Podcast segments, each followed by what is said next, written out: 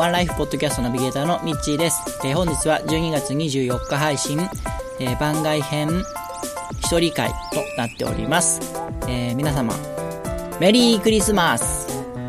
えー、今日は24日なんで、ご家族でお過ごしの方も、恋人同士でお過ごしの方も、お一人でお過ごしの方も、素敵なクリスマスをお迎えでしょうか。まあ、あの、先週まで忘年会スペシャル聞いていただけたと思うんですけども、今日は、僕一人で今年1年を軽く振り返っていきたいなというふうに思っております。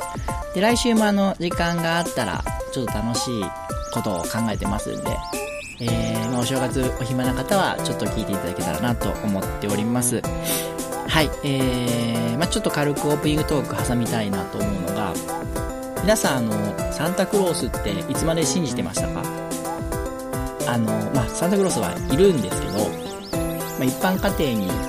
来るサンタクロースが大体お父さんとかお母さんじゃないですか。で、まあ、うちにもそうだったんですけども、あの、それがまあね、年を取るに従って、いつしかお父さんお母さんっていうのが分かってくる年代があるかと思うんですけども、うちはですね、僕が小学校1年生とか上がる前とかだったと思うんですけども、あの、その頃にですね、ある事件があって、それがきっかけで、サンタクロースはうちには来ないんだというのを認識しました。それがですね、まあ、あの7歳、6歳、7歳ぐらいのミッチー少年はですね、24日の夜にサンタさん来るかなと思ってワクワクしながら寝るわけですよ。で、枕元にはね、ソックスを、当時はあの、小学生がみんな履いていた白いハイソックスをですね、えー、枕元に置いて24日の夜寝てました。で、朝起きたら、当時僕が欲しがっていたブロックが、あの、レゴブロックよりちょっと大きめの日本製のだと思うんですけど、レゴ、あの、ブロックがいっぱい入ってですね、僕は飛び跳ねて喜んだんですよ。やったで、すごい嬉しくて、で、自分の部屋に行きまして、自分の、あの、ブロックをいっぱい入れてた箱をガラガラって出して、やったと思って、なんか作ろうと思って、楽しもうと思った瞬間にですね、おかしいな。これ、僕、見たことあるなと思ったんですよ。新しいやつが。で、よくよく考えてみると、その箱に入っていたそのブロックが、ちょっとないんですよ。で、珍しい形のやつだったんで、すごい覚えてて、これこれ僕のだなと思って、今から考えると、多分、姉ちゃんのいたずらだったんだと思うんですけどもお父さんとお母さんがそんなことするはずないんで、でもそれがすごいショックで、そっから僕はサンタクロースはいないんだってことを認識しまして、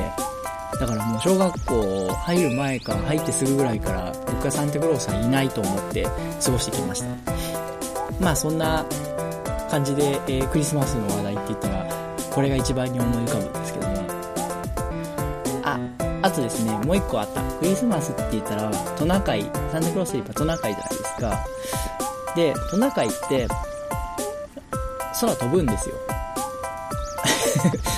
あの、空飛びますよね。あの、いや、実際に。これが、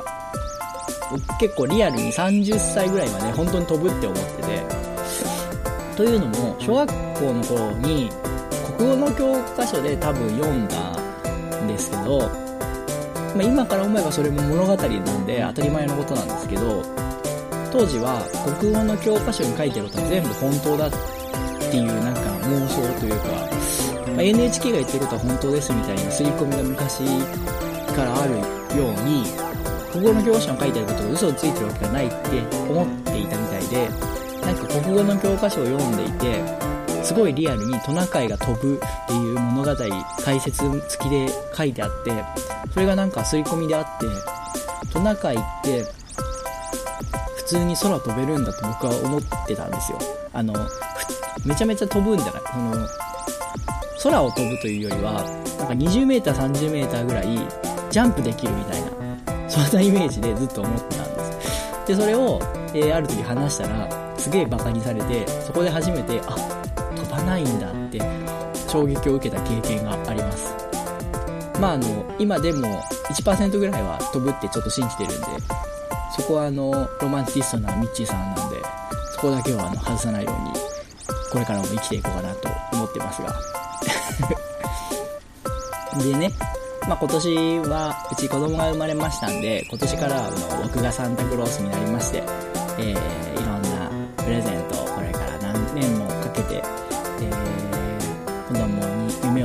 たいなというふうに思っていますという話でした。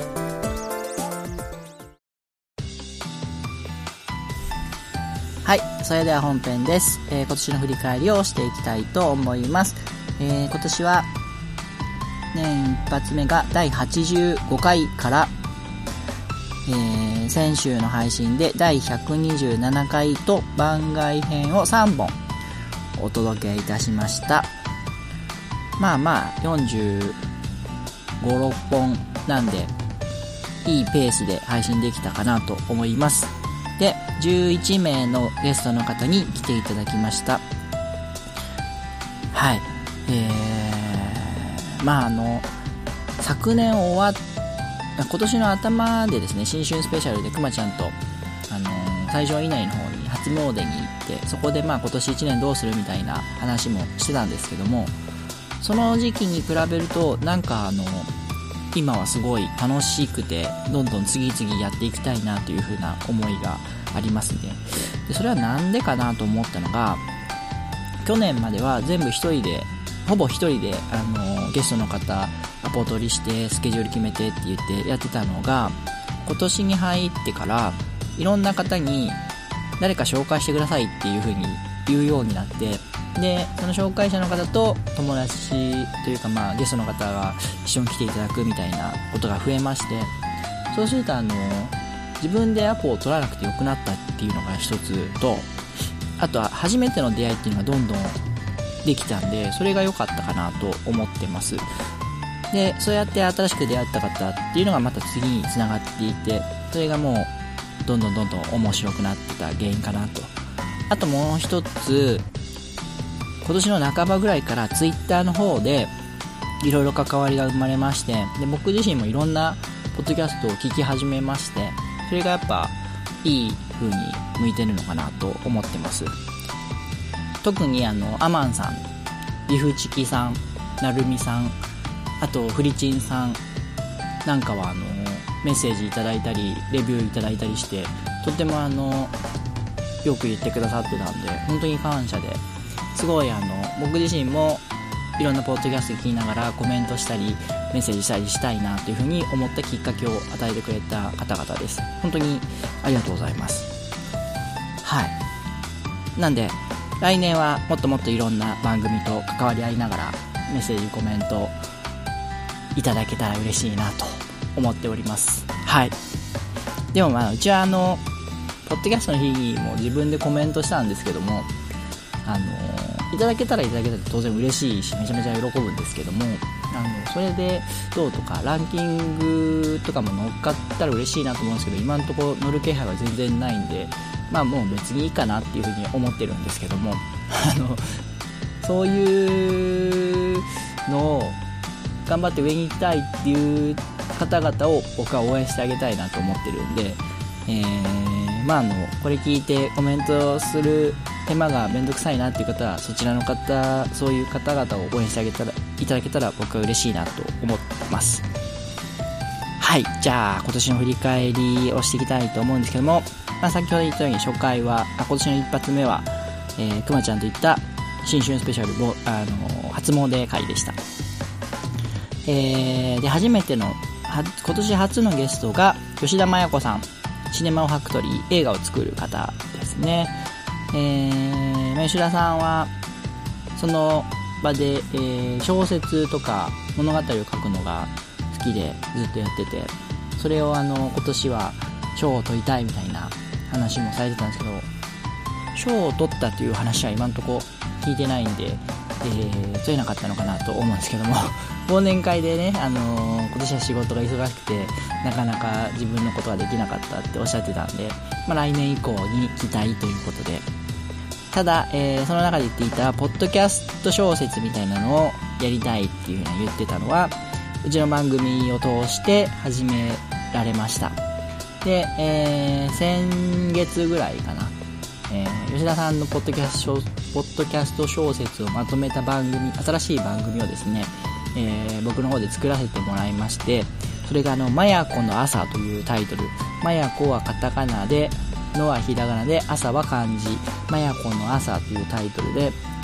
ポッドキャスト始めましたんで、えー、まあ、うちの番組で配信している小説会だけをまとめて聞きたいという方はそちらを登録していただければなというふうに思います。はい。えー、その次のゲストが八田秀幸さん。はっちゃんですね。もううちの番組ではおなじみのはっちゃんです。はっちゃんとはまあ、あの某小野猫大和さんの配送員さんなんですけどもえー、まあ配送配達忙しいと言いながらもそれ以外の活動で頑張られている方で今あこの時話してたのは個性心理学のお話、えー、個性心理学は8月に夏休みスペシャルということで僕とくまちゃん診断していただいたのも配信しましたし、えー、なかなか頑張っておられるそうです。それとですね、えー、お仕事の方ももちろんですしこの時はあのチームはるはるのゴミ拾いの会が、えー、もう8年を迎えられて5月に100回を迎えるんだという話もされてました。今年は、えー、はっちゃんをはじめ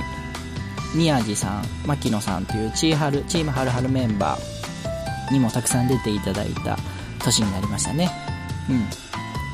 はっちゃんとはその後 YouTube っていうあ YouTube の方で ONTV っていう番組配信もスタートしました。それから、えはっちゃんはこの2月の出演をきっかけにラジオパーソナリティというのが楽しいなと思ってもらったようでインターネットラジオ局夢の種の方でパーソナリティをこの11月から始められました。もうすごい活動的ですよねそれだけ聞いても。どんどんどんどんアグレッシブに動いているなというのは感じますはい。えー、その次のゲストが藤原勝さん、美容師さんですね。えー、すごいおしゃれな方で、美容師さんをされながら写真を撮ったりとか、えー、いろいろやっていきたいなというふうなこともさ言われてました。あと夢は世界遺産を巡ることみたいなこともおっしゃってましたね。えー、その後の話はまだ聞けてないんで、またいつかいろいろお話聞かせていただけたらなというふうに思ってます。はい。それから4月に入って金森彩香さん、ゆる体操の伝道師で、えー、まあ今年の先週の発表、先週の忘年会でも発表しました通り、今年のワンライフポッドキャスト年間大賞を受賞されました。で、その時はゆる体操でトレーナーを目指したいとかいうふうにおっしゃってたんですけども、今は夢が変わりまして、今はなんとですね、フットサルで日本代表を目指すということで、えー、女子フットサルチームに加入されていましてでちょっと前に岡山県大会か中国地区大会かで優勝されましてこであの得点王にも輝かれて新聞メディアなどにもよく取り上げられているみたいで、えー、今度日本選手権みたいなのがあって、まあ、全国大会ですよねに行かれるそうです。でそこで活躍すればもちろんあの日本代表の夢は叶うんですけどもまあこの番組今後出ていただければすごい嬉しいんですけどどうなんでしょうね 忙しくなるのかな、まあ、とりあえずあの年間大賞を受賞されましたんでうちの番組の何らかのポストにはついていただくというのはもう決定済みなので、えー、今後も連絡を取って、えー、ぜひとも関わっていただけたらなと思っております。はい。それからその次の週が98回99回ということで、えー、2周年スペシャル公開収録オフ会、えー、2年目を迎えました。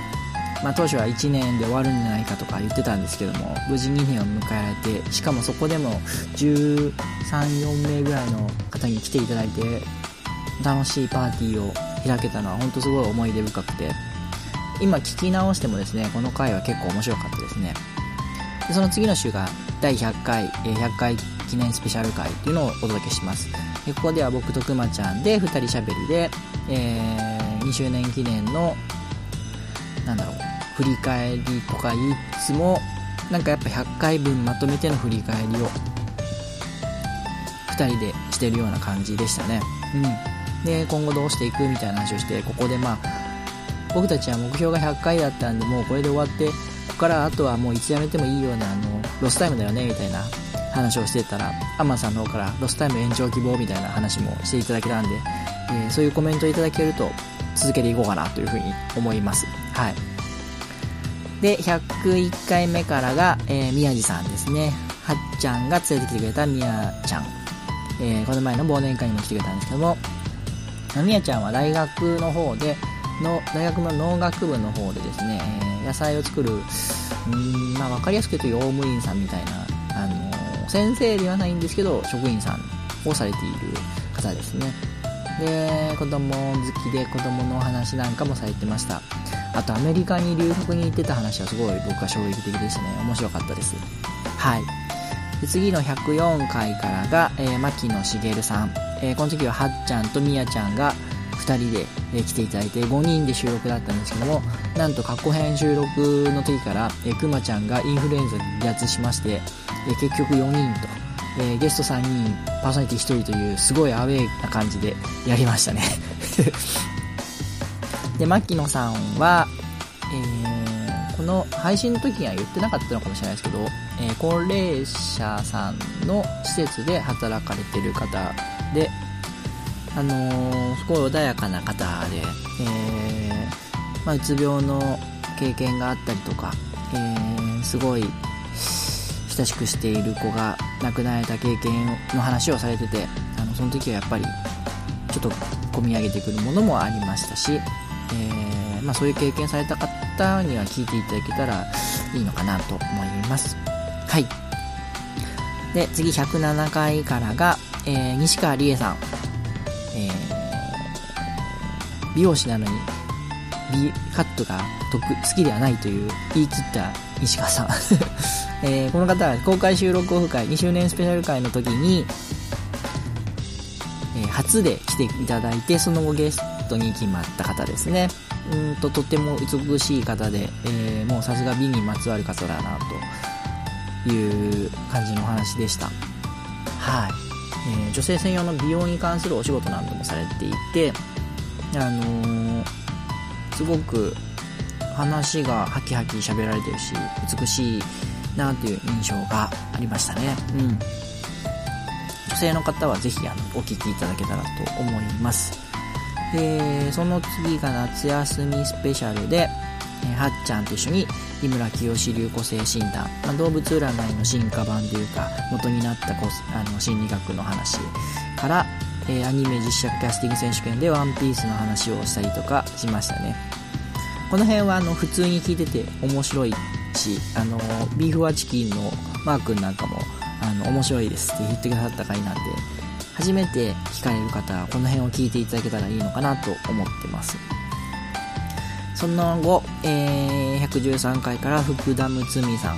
えー、障害者就労支援のお仕事をされている方で、えー、この方はもうすごい方ですね。あの衝撃でした、えこの方はねここでこの番組の配信に初めてお会いしまして、あの、田口健さんに、去年の年末に出ていただいた健さんに紹介していただいて、えー、来たんですけども、初めてお会いしたのになんかすごい、あの、感じのいい方だなと、喋りやすい方だなという感じで、で、その後、カフェを始められるということで、えー、猫ちゃんを紹介したりとかっていうんで、お会いしたんですけども、やっぱり、とても勉強熱心で、えー、何でも熱意情熱持って取り組まれる。もうその会社名がパッションっていうんですけどその名の通りだなという感じでお見受けしております。で今はあのカフェの方が忙しいみたいでなかなかお会いする機会もないんですけどもちょっと落ち着いたらねまたあの番組にも出ていただきたいなと思っております。はい。でその次が辻由美さん。もう辻さんぐらいやるともうつい最近なんで振り返るまでもないんですけどもえー、女性を輝かすお仕事。もう職種の欄がサービス業しか消去法で言うとサービス業しか残らないみたいな何の仕事なんですかって言っても答えにくいようなお仕事されてるっていう風に言ってたんですけども辻さんの方もこの番組でおっしゃっていた毎日食べて美味しい痩せるスイーツ美しくなれるスイーツっていうのを、えー、されてるあのやり始めるっていう風におっしゃってたんですけどもそちらの方があの今どんどん出されてるみたいでまだ販売はされてないのかなイベント出店なんかすごいされてるのはよくいますね。はい。でその次が、120回、え、石田敦さん、え、シビルエンジニア部。みんなで作ろう財団岡山。民族の維持をされていて今は工務店のお兄ちゃんをされているという、えー、変わった変わったっていうかまあ面白い方ですよね。でこの時はあの北海道からお友達の方も中島さん連れてこられて、えー、楽しくお話しすることができました。石田さんとはまたあの近いんであのぜひお話お会いしてお話したいなと思うんですけど中島さんはなかなか北海道なんで遠いんであの会う機会ないかもしれないですけど中島さんはあの Facebook の方よく更新されているんでそこであの現状なんかをいっぱい聞かせてもらっていてすごいやっぱ活動的で活躍ご活躍されてるなっていうのを見ていてあのすごい刺激受けてます。はい。それで、えー、つい最近123回が中川ゆりかさんゆりかちゃんですね。ペルーイカ砂漠マラソン250キロに挑戦されて残念ながら、えー、2日目の第1クォーターっていうのかな。なんか1個目のあれでタイムアップになってしまってリタイアという形になったんですけども本当にどうやらあのペルーの水が合わなかったみたいで脱水症状みたいになってそれでもなんとか1日目は乗り切ってで仲間にこうバッグとか持ってもらったり背中を押してもらったりしながら本当死にそうな感じで1日目を終え2日目もなんとか立ち上がって歩き始めたんですけども本当にギリギリゴール目の前にしてタイムアップだったようでうーんまあ僕としてもあの悔しいなという思いと応援していただいてた方々にうーん悪いって思ってるんだろうなっていうのがあってで、えー、ちょうどこの配信の前、収録日の、え、ちょうど、えー、すぐ、この後すぐですね、ケンさん、ゆいかちゃんと応援 TV の方で、えー、お話を聞くことになってますんで、あのよかったら、ご本人の生の声、もちろんこの番組も、え年が明けてから出ていただこうとは思ってるんですけども、いち早く生の声を聞きたいということであれば、そちらの応援 TV の方を見ていただけたらなと思います。えー、まあ、ゆかちゃんには本当にね、お疲れ様でしたって言って、で、実際どうだったのかとか、あのー、はリ、リアルにインタビューで聞いてみたいと思ってますんで、現段階ではもう本当にお疲れ様でしたということを伝えたいなと思ってます。はい、えー、以上、11名の方に来ていただいて、えー、今年は本当に楽しい収録ができました。来年も、ところどころ、えー、お呼びしたいなっていう方は決まってきてるんで、なんとなく楽しい一年になるのかなというふうに思ってます。はい。とりあえずそんな感じですかね。えー、まあ、また来年もぜひ皆さんあの、楽しく、楽しく配信は続けていこうと思うんで、えー、お時間ある方はお聞きください。よろしくお願いします。ありがとうございました。はい。えー、じゃあちょっと時間が空いちゃうとあれなんで、えー、年内のうちにいただいてまだお話、あの、ご紹介してないお便り、ハッシュタグの方、ちらっと読ませていただきたいと思います。えー、11月26日にいただいたフリーチンパンジン佐藤さんから、えー、くまちゃんの株が上がった回でしたね。ミッチーの芸能リポーター的魂も嫌いじゃないですが、え、中川さん、ケンさん、今頃頑張ってらっしゃるのかなといただきました。えー、ゆいかちゃんの回で、僕がケンさんとのお付き合いの馴れ初めはどうなんですかみたいな話をした時の、えー、コメントですね。くまちゃんの株が上がったっていうのは多分間違いで、くまちゃんは本当にこういう話が苦手というか、なんか照れてましたね、普通に。僕はそういうとこが嫌いなんですけど で僕は、なんかあの二人付き合ってるのに、はっきり言わないところがあって、ずっとか、まあ、知らなかったんで、初めて聞いた時に、ああ、やっぱりって感じではあったんですけど、その辺の、なんかこう、なんとなく付き合ったっていうのを掘り下げて聞きたいなと思っていたんで、えー、ああいう感じになってしまったんですけども、えー、フリチン佐藤さんはそういう面があんまりだったのかな。はい、次、えー、ビーフワチキンさんから過去回にいただきました。で内容、内向的だった少女がいろいろな人、物に出会って前向きな女性に成長していく話、とても素敵でした。個人的に悪魔ちゃんの大好きな友達の流れが面白かった、爆笑しました。といただきました。えー、ゆくちゃんは人前で喋ったり歌ったりするのが、まあ、あんまり得意な方ではなかったというふうに学生時代のことは言ってたんですけども、えー、まあ、転職をきっかけにいろんな経験をするようになって、どんどんどんどん前向きになって、でなんとね、イカ砂漠250キロ歩くっていう挑戦をするわけですけども、本当にもうその成長段階お聞きいただけたかなと思うんですけど、すごい魅力を感じますよね。うん。で個人的にくまちゃんの大好きな友達の名前、あー、これあれですね。あの、福沢諭吉さんが出ていくっていう話が、あー、そうですね。マー君好きそうな話ですね。はい、続きまして12月6日、えー、未来会にいただいた話かな。私が熊に切れたわけ、すごく見たくなりました。これ僕が見た映画の話ですね。えー、目標が、目標や夢が自分の支えになるいい言葉ですね。くまちゃんの給料日やゆりかさんのイカ砂漠250キロマンションなどワクワクできる人、できることで人は前向きになると改めて思いました。中川ゆりかさん3部作とても良かったです。ありがとうございます。はい。え、私がクマに切れたわけ、えー、特におすすめはしませんが、もし時間があるなら見てください。はい。えー、それから、くまちゃんの給料日やゆかさんのイカ砂漠250キロマラソンなどワクワクできること、えー、一緒にしてあげないでください。えー、くまちゃんの給料日は本当ゲスト気合いなんで、ゆかちゃんのイカ砂漠のように何かこう、ね、目標に対してこう熱くなれるようなものを目標にされるといいんじゃないかなと思いますんで、えー、ぜひ見習っ見習ってっていうのは僕がなんかどの立場から言ってんねんって感じですけども、えー、僕も何か目標に今後生きていきたいなと思いますんで一緒に頑張りましょう。はい。それからドッグハントさんからいただきました、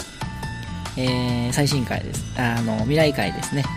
えー、中川さんの話、昔アラブで仕事してた時、ホテル、砂漠、現場だったので、毎朝砂漠通勤していたことを思い出した、単に仕事なので誰を勇気づけるエピソードではないといただきました。アラブで仕事をされてたってもう、なんか、すごい大富豪のイメージなんですけど、どうなんですかね。砂漠通勤ってすごいですよね。聞いたこともない。なんか、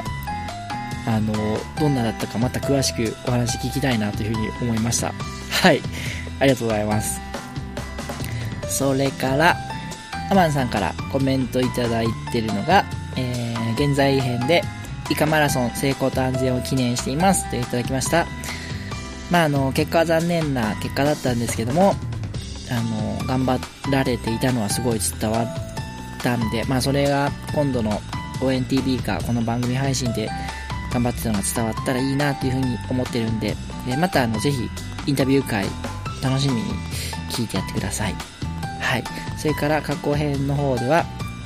中川さんは周りに流されるというより自分の意思で次の扉を開けてきた印象とあります。ほんとそうですよね。なんかこう、自分でどんどん次のことやっていこうっていうのがすごい感じられた、えー、過去回だったと思います。そういう方って本当になんか次の挑戦次の挑戦っていうのが周りに影響を与えていくんだなというふうに思いました。えー、それから未来編では本当の感想が楽しみですいただいてます。はい。あの、た、ぜひ楽しみにしといてください。はい。えー、それから、中川ゆりかさん3部作への感想ということで、ビーフはチキンマー君から Gmail の方にメッセージもいただきました。えー、ちょっとこちらは長いんで割愛させていただきますが、この中で、え、結果も大事です。ただチャレンジをすることはもっと大事だと思いますという、マー君からの熱い一文があって、もう本当にそれはその通りだなというふうに思ったんで、えー、これはですね、僕自身も心に杭をぶっ刺してですね、えー、生きていきたいなと思ってます。ありがとうございます。それから、忘年会スペシャル会前編の方にアマンさんからコメントで盛り上がってましたね。番組の求心力の賜物だ賜物だと思います。といただきました。これはもう本当に番組の求心力というよりは、あの、ゲストの皆さんの求心力かなと思います。はい。あの、僕らは本当に淡々とやってるだけなんでね、すごい盛り上げていただいてありがとうございましたということですよね。うん。それから、えー、後編の方では、納豆ソーダかきつそうだなっていう風にいただいてます。えー、くまちゃんがですね、罰ゲームで飲んだ納豆ソーダ、本当にあの、臭くてですね、あいつがですね、コードさんの今、あの、リビングにですね、納豆ソーダをぶちまけたんで、コードさんのリビングは、すごい悪臭を放ってたっていうのは、もう思い出深いエピソードです。えー、これは納豆ソーダ、あの、ドンキの方に売ってますんで、あの、よかったら試してみたい方はぜひ試してみてください。はい。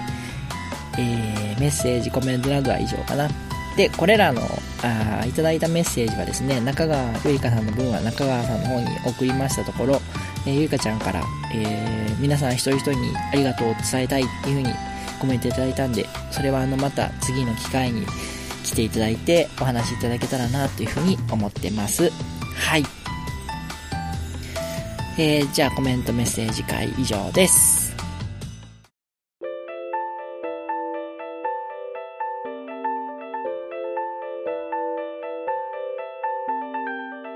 ワンライフポッドキャストでは皆様からのメッセージを募集しております。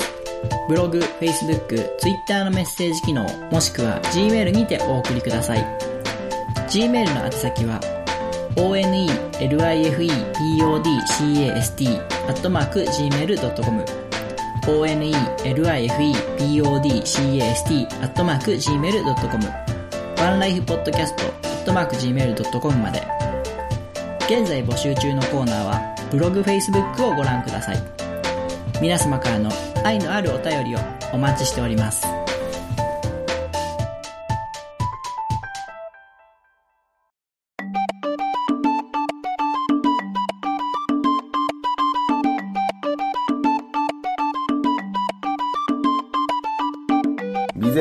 表町比較美芸の美。びっくりするほど。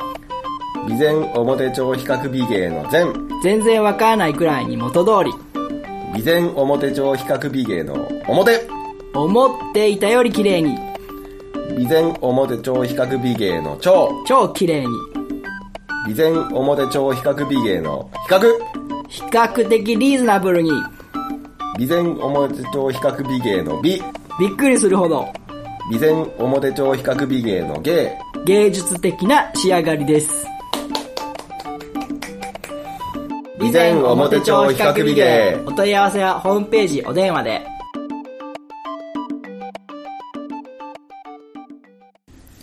はい、エンディングです。お疲れ様です。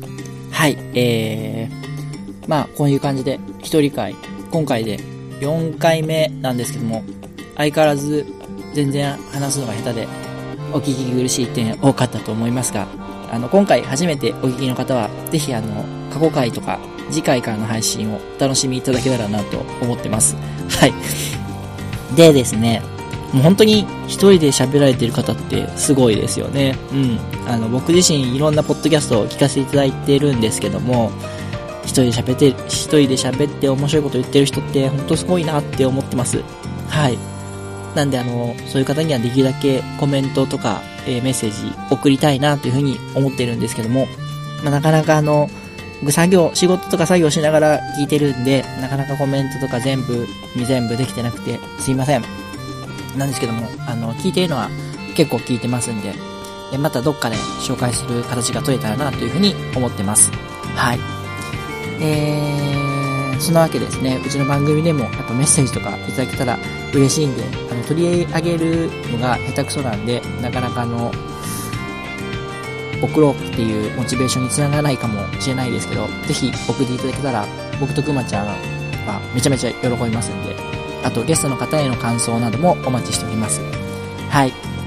そういったわけで、ー、いつもの読んでいきます。えー、この番組では皆様からのメッセージを随時募集しております。メッセージの方法、募集内容に関してはブログ、Facebook でご確認ください。Twitter でのフォローもお待ちしております。Twitter はハッシュタグ、カタカナでワンライフポッドキャストでつぶやいてください。えー、次回の配信は12月31日を予定しております。次回はですね、えー、まあ、前回の忘年会スペシャルでやったクイズ大会のために、僕はあの、今、今年のオープニングトークを全部聞き直したんですね。で、その時に、えー、意外に面白かったんで、えー 自分で言う、えー、意外に面白かったんで、オープニングトークの面白かったところをつなぎ合わせて、えー、今年の総集編みたいな形で、えー、配信できたらなと思っておりますが、えー、何せ年末なんで仕事の関係上できないかもしれませんので、えー、もしできない場合は来年の配信となります。はい。えー、お送りしましたのは私ミッチーでした。えー、それでは、まあ、もしこれで最後だったら、皆さん、良いお年をお迎えください。ということで、えー、今年の配信を終わりにしたいと思います。ありがとうございました。